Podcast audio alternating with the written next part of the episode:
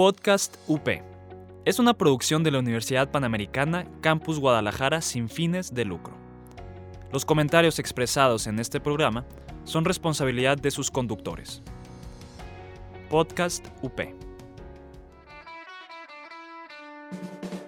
Estás escuchando Podcast UP. Encuéntranos en Facebook como Multimedia UP. Atrévete. Atrévete realmente a conocer tus derechos humanos. Esto, es Derechos sin Rodeos. Bienvenidos a otro episodio de Derechos sin Rodeo. Mi nombre es Mariel Esquín y desafortunadamente mi compañero José Maldonado no va a estar aquí acompañándome. Se le va a extrañar, pero bueno, a veces así pasa. En este programa de hoy vamos a hablar sobre el YESUP. Desde 1960 se celebra la Philip C. Jessup International Law Court Competition, la cual reúne a casi 700 universidades de alrededor de 95 países. Reconocida como una de las competencias más prestigiosas de su tipo, la competencia tiene el objetivo de involucrar a los estudiantes de Derecho en la profundización y práctica del derecho internacional. Como invitados tengo a dos compañeros egresados de la Facultad de Derecho de la Universidad Panamericana Campus Guadalajara, Pablo Herrera y Lorena Román. Mucho gusto, ¿cómo están? Mucho gusto, Mariel. Gracias por, gracias por invitarnos y felices de estar aquí contigo en este nuevo episodio. Qué bueno, qué bueno. Hola, Mariel. Muchas gracias por la invitación. No, de que muchas gracias a ustedes por aceptar. Pues primero, a ver, Lorena, me gustaría que nos contaras, pues, qué es el YESUP, ¿Cómo es la dinámica? Sabemos que es una competencia, pero ¿cómo funciona? Sí, bien, como decías, es una competencia eh, que se centra en derecho internacional público y además esta es una competencia de carácter internacional, lo que quiere decir que todos los países del mundo pueden competir em, específicamente por medio de universidades. Pueden participar estudiantes de licenciatura, de maestría bueno, el punto es que seas estudiante. Y bien, lo interesante de este concurso es que es una simulación de un caso ante la Corte Internacional de Justicia, que es el máximo tribunal eh, de derecho internacional, específicamente en materia de derecho internacional público. Entonces, lo que sucede es que cada año eh, se crea un caso, lo mandan a los equipos que quieran concursar y bueno, este, va desde que se tiene que hacer una demanda y contestación de demanda, todo es en inglés, eh, parte escrita. Posteriormente se, hay una etapa de competencia oral, que ahí es donde se pone más interesante la competencia porque este, escogen a personas que tienen experiencia en derecho internacional público para que sean jueces y es una simulación completamente. Se siguen todos los formalismos como si fuera un verdadero juicio y pues es muy interesante porque siempre los casos incluyen temas que por lo general tienen mucho conflicto o que hay mucha disputa en la doctrina o incluso en la costumbre, en cualquier ámbito de las ramas de las fuentes del derecho internacional y pues desde los mismos equipos se crea mucha disputa y bueno, al final es una experiencia padrísima y que te deja mucho crecimiento. Entonces, básicamente eso como muy rápido es en lo que consiste en el concurso y pues nada, o sea, realmente te da eh, un panorama mucho más amplio a que si te quedas nada más con lo que te enseñan en la escuela o o con lo que tú les participar en este tipo de concursos, eh, realmente creo que te enseña a crear otras habilidades que son sumamente relevantes. Ok, ah, pues sí, la verdad, de que pues mi experiencia también en concursos internacionales, yo creo que sirve y pues este programa se creó más que nada pues para invitar a los que están estudiando ahorita de derecho que se animen a participar en este tipo de concursos. Oye Pablo, y así ya en específico, ¿cómo se hace la conformación del equipo? Porque ahorita Lorena nos decía que tienes que hacer la demanda y la contestación de demanda. ¿El propio equipo se distribuye las tareas o todos le entran a todo? Pues mira, la verdad es que justamente como tú lo mencionaste al principio, como es un concurso que se viene desarrollando desde hace mucho tiempo, la complejidad y la exigencia que requiere es de un nivel muy alto. Entonces, el caso ellos te lo dan aproximadamente ahora en septiembre para estas fechas y el concurso es hasta marzo. Entonces, tú tienes este periodo más o menos de siete meses, ocho meses para prepararte. Pero desde antes que liberen el caso, ellos ya hacen un poco del conocimiento de los futuros concursantes, los temas que puede tratar. Eh, hay equipos, hay universidades que desde que dicen qué temas eh, va a involucrar el caso, ya están empapándose en todo lo que, lo que involucra estos temas en particular. Hay otros que hasta que llega el caso se lo dividen. Ahora sí que depende la estructura y la organización de cada equipo. Eh, Lore y yo tuvimos la oportunidad de, participar dos veces consecutivas y la verdad nuestra organización del primero al segundo año fue totalmente distinta. Sin embargo, el equipo UP Guadalajara lo que sí hizo fue, normalmente los equipos se integran de cinco personas. Eh, solo puede haber dos, son dos agentes que representan en, las audiencias orales al Estado actor y dos, agentes para el Estado demandado.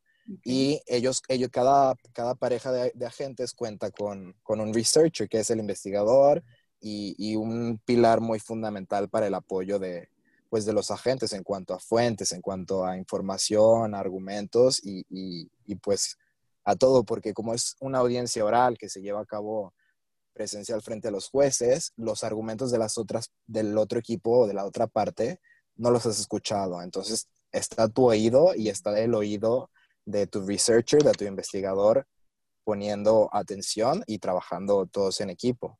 Entonces, pues la verdad es que sí, esta, esta organización en cuanto a quién hace qué, sí depende, ¿no? Eh, nosotros, nosotros, eh, nosotros cinco como integrantes, quisimos cada uno empaparnos del conocimiento de cada tema. Supongamos el primer caso involucraba una patente farmacéutica, o sea, una patente farmacéutica involucraba violaciones a tratados de derechos humanos, violaciones a tratados de protección de especies en peligro de extinción, eh, emisión de licencias de explotación para los estados y involucraba también eh, una figura dentro del derecho internacional que se llama Traditional Knowledge, que es el conocimiento tradicional y protege dentro de la propiedad industrial todas las técnicas, el arte, eh, la cultura que está en los pueblos indígenas, que la realidad de todo esto es que ellos no van a proteger ni a patentar ni sus diseños, ni su música, ni su arte. Entonces,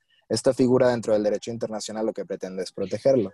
Entonces, justamente como hay temas tan interesantes, tan amplios y tan diferentes, nosotros no la jugamos cada uno en eh, sumergirnos en un tema y ya que cada uno sea, no un erudito, pero que tenga bases suficientes sobre el tema, entre nosotros nos educábamos, nos explicábamos y ahondábamos ya más en el tema.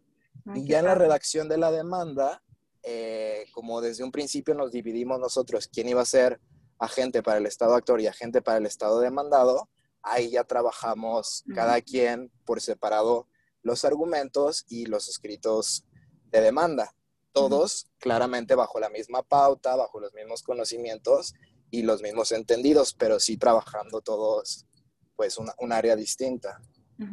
Ahorita mencionabas que no, o sea, al momento de las audiencias orales, lo que se complicaba era que no conocías a profundidad los argumentos de la contraparte, o sea que no se les entrega los memoriales de la contraparte antes de ir a la audiencia o con muy poco tiempo de anticipación. Eh, justamente tú llegas y el primer día es la inscripción de los equipos y en ese día te entregan los el orden de las audiencias, el equipo contra el que tú concursas, que no, tú, no, tú no sabes con qué universidad vas. Justamente el concurso tiene un modelo que formula cierta secrecía para evitar conflictos de intereses. Entonces tú concursas contra un número y, y es lo padre del concurso, donde no es una universidad, tú estás estás representando a un estado contra otro estado, ¿no? Entonces son agentes contra agentes sin importar la universidad. Y ese día te entregan los escritos de demanda de los equipos que van contra ti, pero es un día antes de la primera audiencia que tú tienes. Y fuera de eso, normalmente los argumentos que las partes presentan por escrito no siempre son los argumentos que, las, que los agentes defienden oralmente. Entonces, nosotros presentamos muchos argumentos en nuestro escrito de demanda sólidos y fuertes, pero que en su momento o no consideramos que fueran favorables para, para la audiencia oral o ya al final, incluso en, en ver la, la, diferencia argumentativa de los otros equipos, pues aparecen de último momento o nuevos argumentos que aprenderte o nuevas estrategias por donde probar eh, pues tu estrategia jurídica, ¿no? Todo lo, todo lo que está detrás de tus argumentos. Porque pues algo, lo fuerte que nos dimos, dando cuenta, que nos dimos cuenta llegando allá es que son ocho meses de preparación y la capacidad que tú tienes que tener es, es tiene que estar un, un poco muy desarrollada porque tienes 20 minutos para exhibirle a la gente lo que, lo que aprendiste en ocho meses, ¿no? Y son 20 minutos arrebatados porque un juez te puede estar te puede estar haciendo una pregunta interesantísima. Otro juez que realmente ni sabe, ni ha leído el caso, ni está enterado, te puede hacer una pregunta que no tiene nada que ver, pero tú tienes que tener la capacidad para responder, para regresar a tu argumento y para alcanzar a exponer todo lo que ya les dijiste que vas a exponer en esos 20 minutos. O sea, a ellos no les importa si yo te robo 10, 20 minutos. Si tú me dijiste que me ibas a exponer cuatro argumentos, yo quiero escucharlos los cuatro, ¿no? Y, y fue algo con lo que nos topamos, que tú tienes que tener esa capacidad de, ellos lo que quieren es distraerte y que no presentes nada. Entonces es, es, es ese instinto de, ok, te contesto este, pero regresando a esto, sin hacerlo tan evidente, ¿no? Seguir una hilación tú con tu argumento. Y pues es lo padre, ¿no? Te da demasiadas capacidades, tanto argumentativas como en, o sea, herramientas verbales, orales, comunicativas. Es, es muy padre, la verdad. Oigan, y entonces de sus ambas experiencias, porque ya me dijiste que participaron dos veces, ¿qué roles les tocó y en qué temas a ustedes les tocó especializarse? ¿Comienza si Lorena? tú primero. Ah, sí, bueno, este, como te comentó Pablo, el primer año el tema era relacionado con eh, casas de una especie que era muy importante para una comunidad indígena, pero también que tenía una sustancia que después fue complementada para crear un medicamento que se volvió sumamente importante para tratar la diabetes. Y bueno, se vuelve toda una disputa porque ¿qué es más importante? Eh, la salud de las personas, el derecho humano a la salud, o el derecho de las comunidades indígenas a, a poder llevar a cabo sus prácticas y ideologías culturales y religiosas. Entonces va un poco mezclado con eso, con la responsabilidad del Estado en cuanto a permitir que las empresas intervengan de cierta forma o no. Y a mí en lo particular, en, en ese año me tocó este, lo, que te comentaba, eh, lo, que te comentaba específicamente, el tema de derechos humanos eh, en cuanto al tema de salud y el tema cultural y religioso.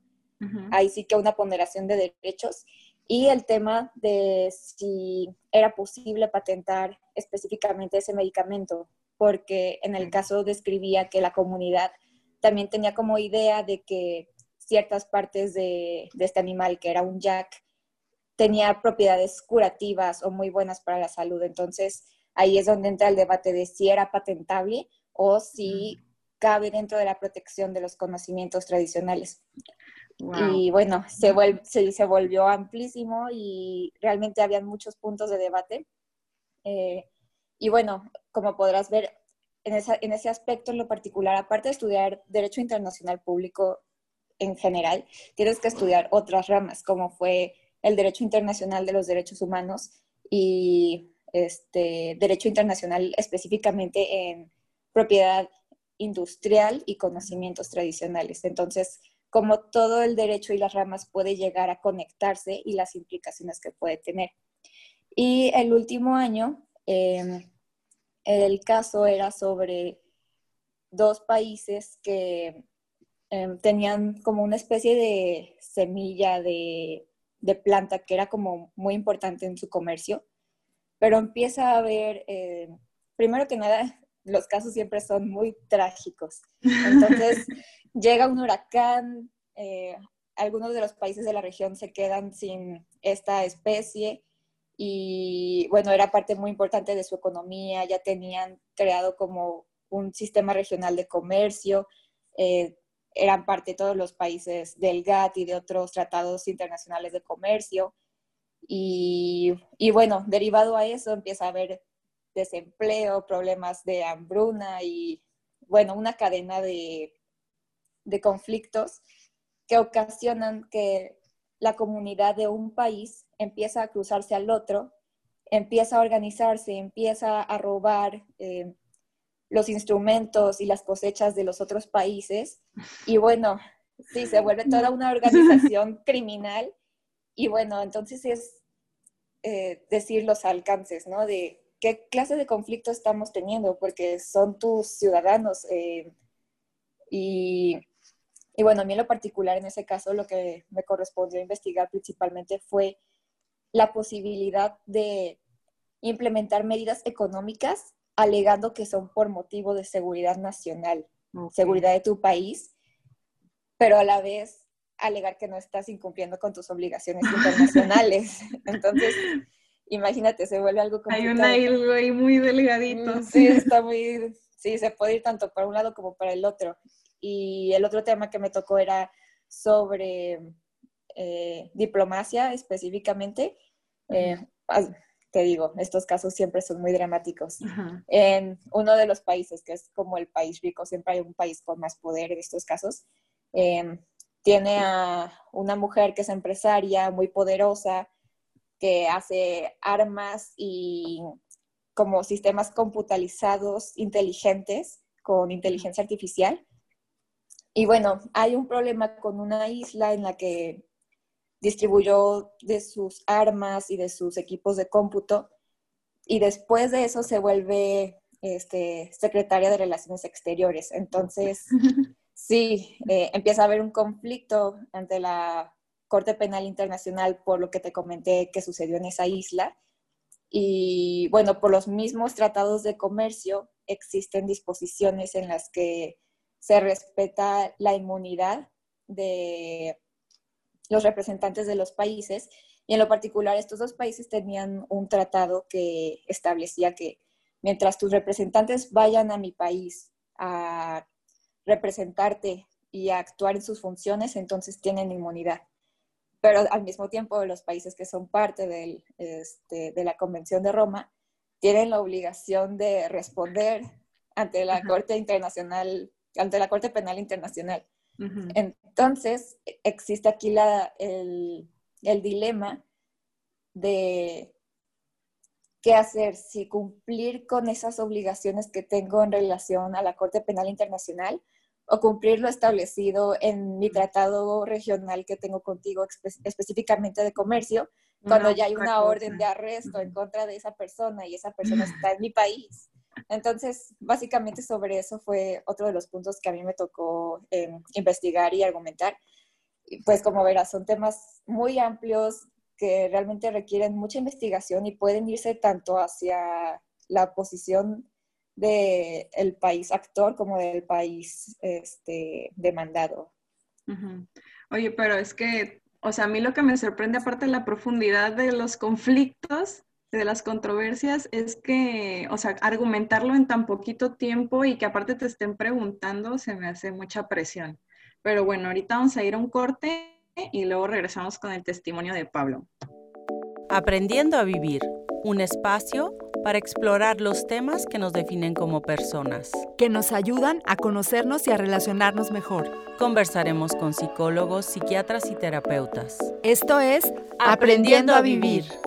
Escúchanos en Spotify.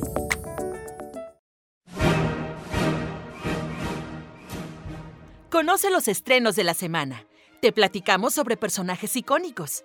Entérate de datos curiosos. Y sin olvidar los churros. Muchos, muchos churros.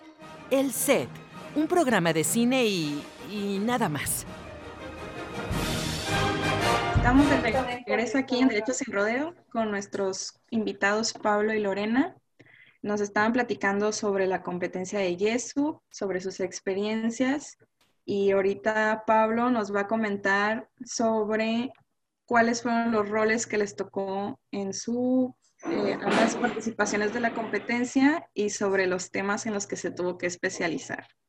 Gracias, Mariel.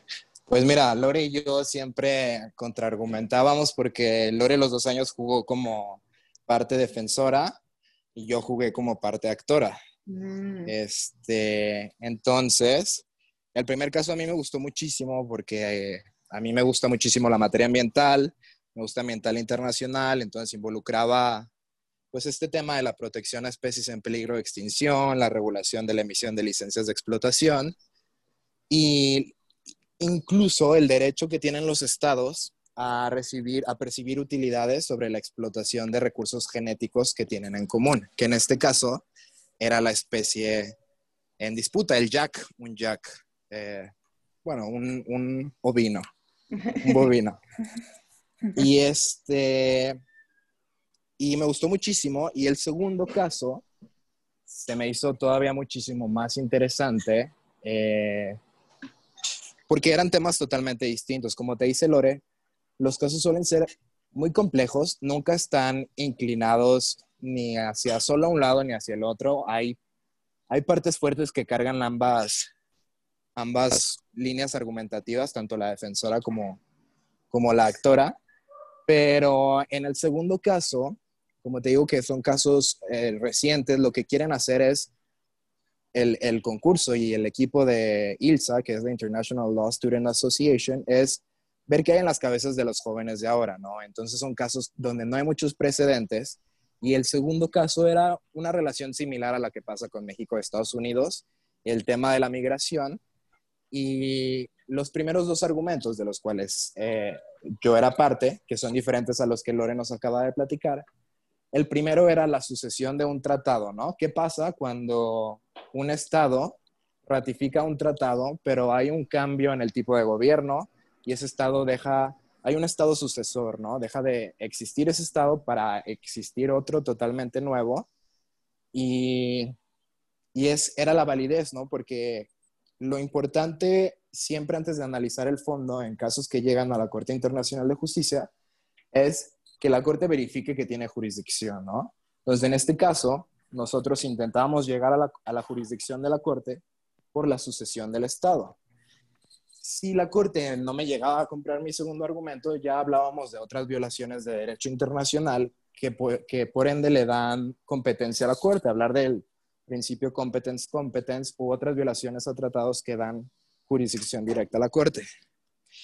El segundo argumento era más complejo, muy innovador y complicado porque en el caso lo que pasaba era el uso de la fuerza. Como sabemos todos, la Carta de las Naciones Unidas en el artículo 2.4 nos prohíbe el uso de la fuerza, el uso o la amenaza de uso de la fuerza.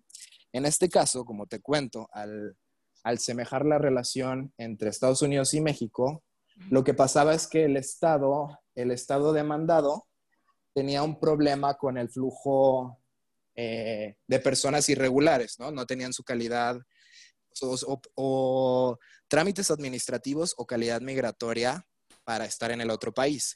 Entonces lo que hacen ellos es desarrollar un arma automática que ponen en la frontera que tiene un rango de uso de más de 200 kilómetros y esos 200 kilómetros se encontraban dentro de mi país, ¿no? Entonces ahí ya estamos atacando la soberanía de un estado y en el otro o sea, es una violación a lo que acabamos de comentar, ¿no? Al artículo 2.4 de la Carta de las Naciones Unidas, la prohibición de uso o la amenaza de uso de la fuerza. Y por el otro lado, hablamos de derecho humanitario, ¿no? Porque el arma lo que hacía es que una vez que es iniciada y que es ubicada, ya no necesita de contacto humano. Lo que pasaba es que tenía eh, cámaras que al identificar a una persona que intentaba cruzar ilegalmente, eh, disparaba, ¿no? Entonces aquí ya estamos hablando de... Ajá, autónoma. Y aquí ya estamos hablando de derecho humanitario, ¿no? El derecho humanitario solo aplica dentro del derecho de los conflictos armados. Entonces lo difícil de este caso era, como te dice Lore, ¿no? Empieza el crimen organizado, pero eran pandillas. Y es muy, o sea, es muy difícil dentro del derecho internacional el calificar un grupo terrorista como grupo terrorista o como crimen organizado transnacional. Fuera de eso, eh, entra ya el derecho humanitario y mi argumento era abordar el principio de distinción, porque las reglas en los conflictos armados de derecho humanitario es que tú tienes como Estado la obligación de saber distinguir entre combatiente y no combatiente. Y yo abordaba el punto donde el cruce, el cruce de las fronteras es un tema administrativo. Lo interesante de todo esto, y incluso del YESUB y de los casos, es que la forma argumentativa de tus argumentos es una hilación y una forma un poco más de common law, porque todo lo argumentas con precedentes, ¿no? Y, y en este, el argumentar que se violan los principios de derecho humanitario, yo tenía que acreditar el nivel de violación del principio de distinción y en qué caso se ha dicho cuándo se viola el principio de distinción, cuál es el estado de necesidad y para, para, que, la, para que sea justificable, ¿sabes? O sea, para que el otro Estado pueda tener una justificación para emplear las armas. Eh, entonces eso fue súper interesante y ya los otros que te comenta Lore, la inmunidad diplomática y, y, los crímenes de guerra. Entonces realmente sí los casos fueron muy interesantes, muy modernos, porque el, el 2019, como te contaba Lore, es atribuir responsabilidad a una empresa que aunque no tiene participación estatal, el órgano, el consejo de administración son puros integrantes actuales o ex integrantes del gobierno, ¿sabes?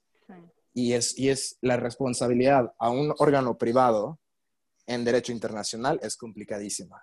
Entonces los dos casos tenían sus novedades, sus complejidades y realmente temas totalmente distintos, que fue lo que Jesús nos ayudó muchísimo, el entender que la verdad no lo logras en seis meses que llevas la materia, que derecho internacional público no solo es derecho, o sea, que derechos humanos no es derecho internacional público, ¿no? Que hay derecho humanitario, que no puedes hablar de, que uno puedes hablar de derechos humanos en una corte de derecho internacional público solo por hablar de derechos humanos, que no puedes citar por citar, documentos de derechos humanos solo por citarlos, ¿sabes? O sea, donde tienes que saber distinguir las ramas que se ubican dentro del derecho internacional público. No, pero padrísima experiencia entonces, ¿no? 10 de 10, la verdad. 10 de 10. Oigan, pero pues ya ustedes ya pasaron por eso dos veces, pero antes de la primera vez, ¿qué fue lo que los motivó a participar? Bueno, a mí en mi vas, Lore, vas, vas, vas. ¿Yo? Ah. En mi caso, eh, ya llevaba tiempo con interés de participar en el concurso, pero realmente terminé de decidir que sí quería, ya que tuve la materia de Derecho Internacional Público. Empecé a llevar la clase y ya que vi realmente las materias, eh, los temas que se estudiaban, pensé, no, pues realmente mi oportunidad más próxima de poder estudiar algo más relacionado con esta materia es por medio de este concurso. Entonces, así fue como decidí entrar y no, lo mejor de la carrera para mí, la verdad. Yo la verdad estaba, yo estaba en una época de frustración en mi carrera porque yo creía que no me ubicaba en ninguna rama del derecho, ¿verdad? Entonces, para mí... A todos nos eh, pasó. A todos nos pasó, claramente. Cuando yo me fui a intercambio a Barcelona, llevé internacional público. Eh, excelente maestro, Espaliu, el doctor Espaliu. Y ahí es cuando yo conozco mi interés y mi pasión hacia el derecho internacional. Pero si ahí te digo que lo que conocí mi pasión, realmente ahí ni siquiera conocí el derecho internacional público, ¿sabes? Yo me, nos metemos a Yesub y es cuando dices, wow, ahora sí entiendo internacional público. Y a mí me llamó contemplándome al equipo de Nice. Entonces son esas personas en tu vida que te, que te abren el camino y te llevan a donde tenías que estar. Y pues la verdad yo también fascinado.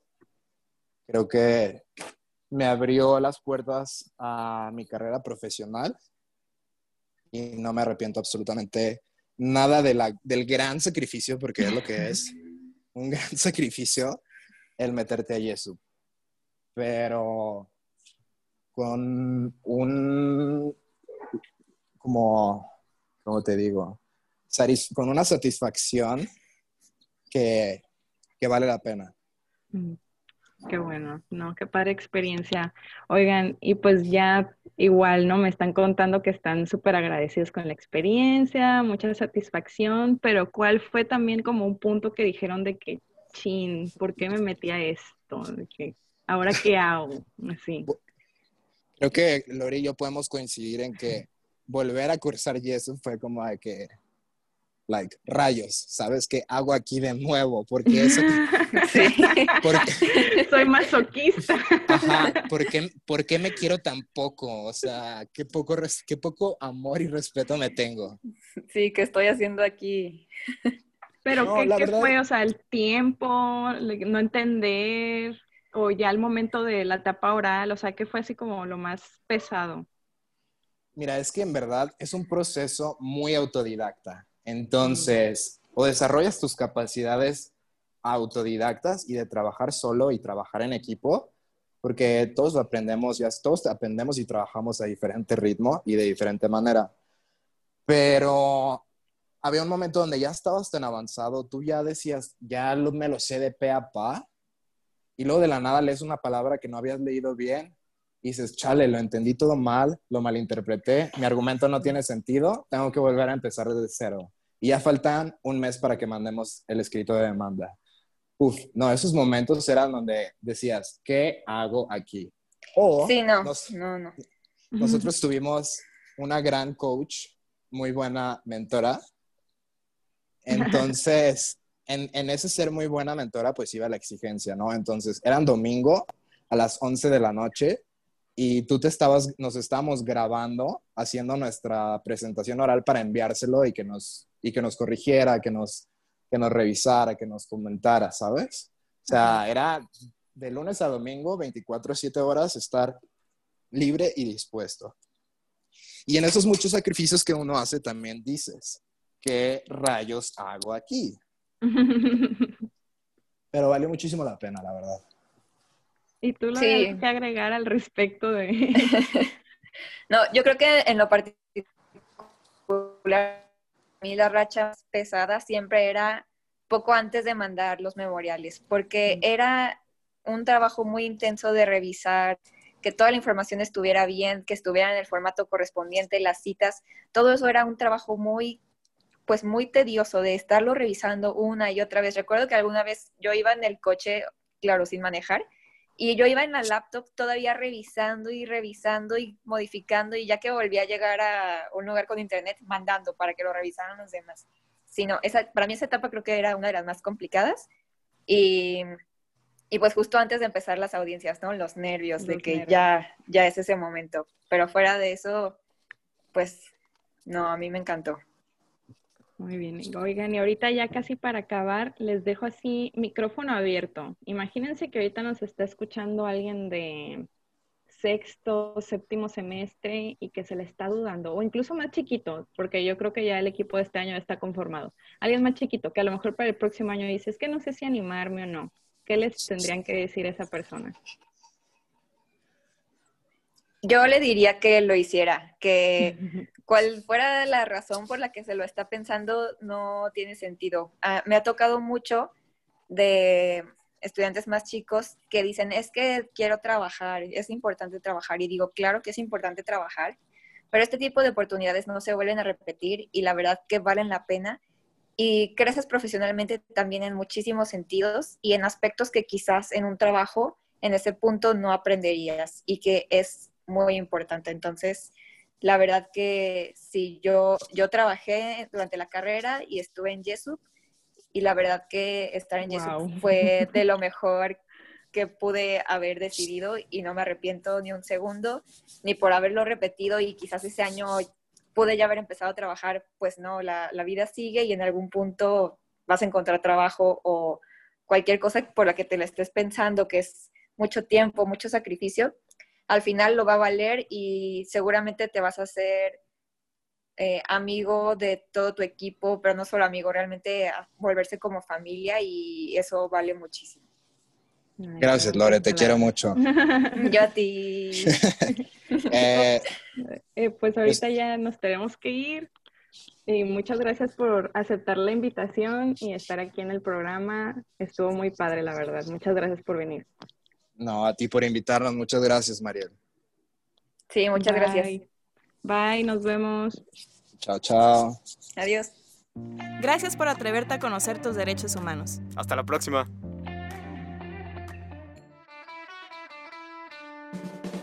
Estás escuchando Podcast UP. Encuéntranos en Facebook como Multimedia UP. Podcast UP. Es una producción de la Universidad Panamericana Campus Guadalajara sin fines de lucro. Los comentarios expresados en este programa son responsabilidad de sus conductores. Podcast UP.